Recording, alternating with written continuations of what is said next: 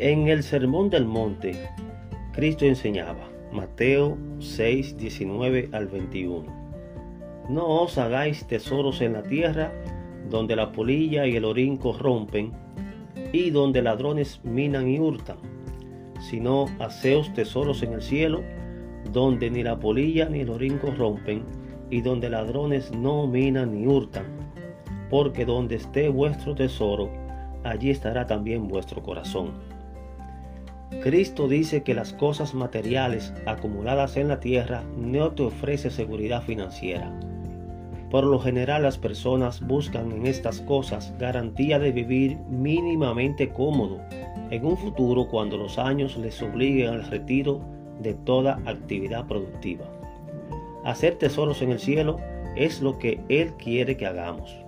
Primero, porque allá no hay riesgo de pérdida.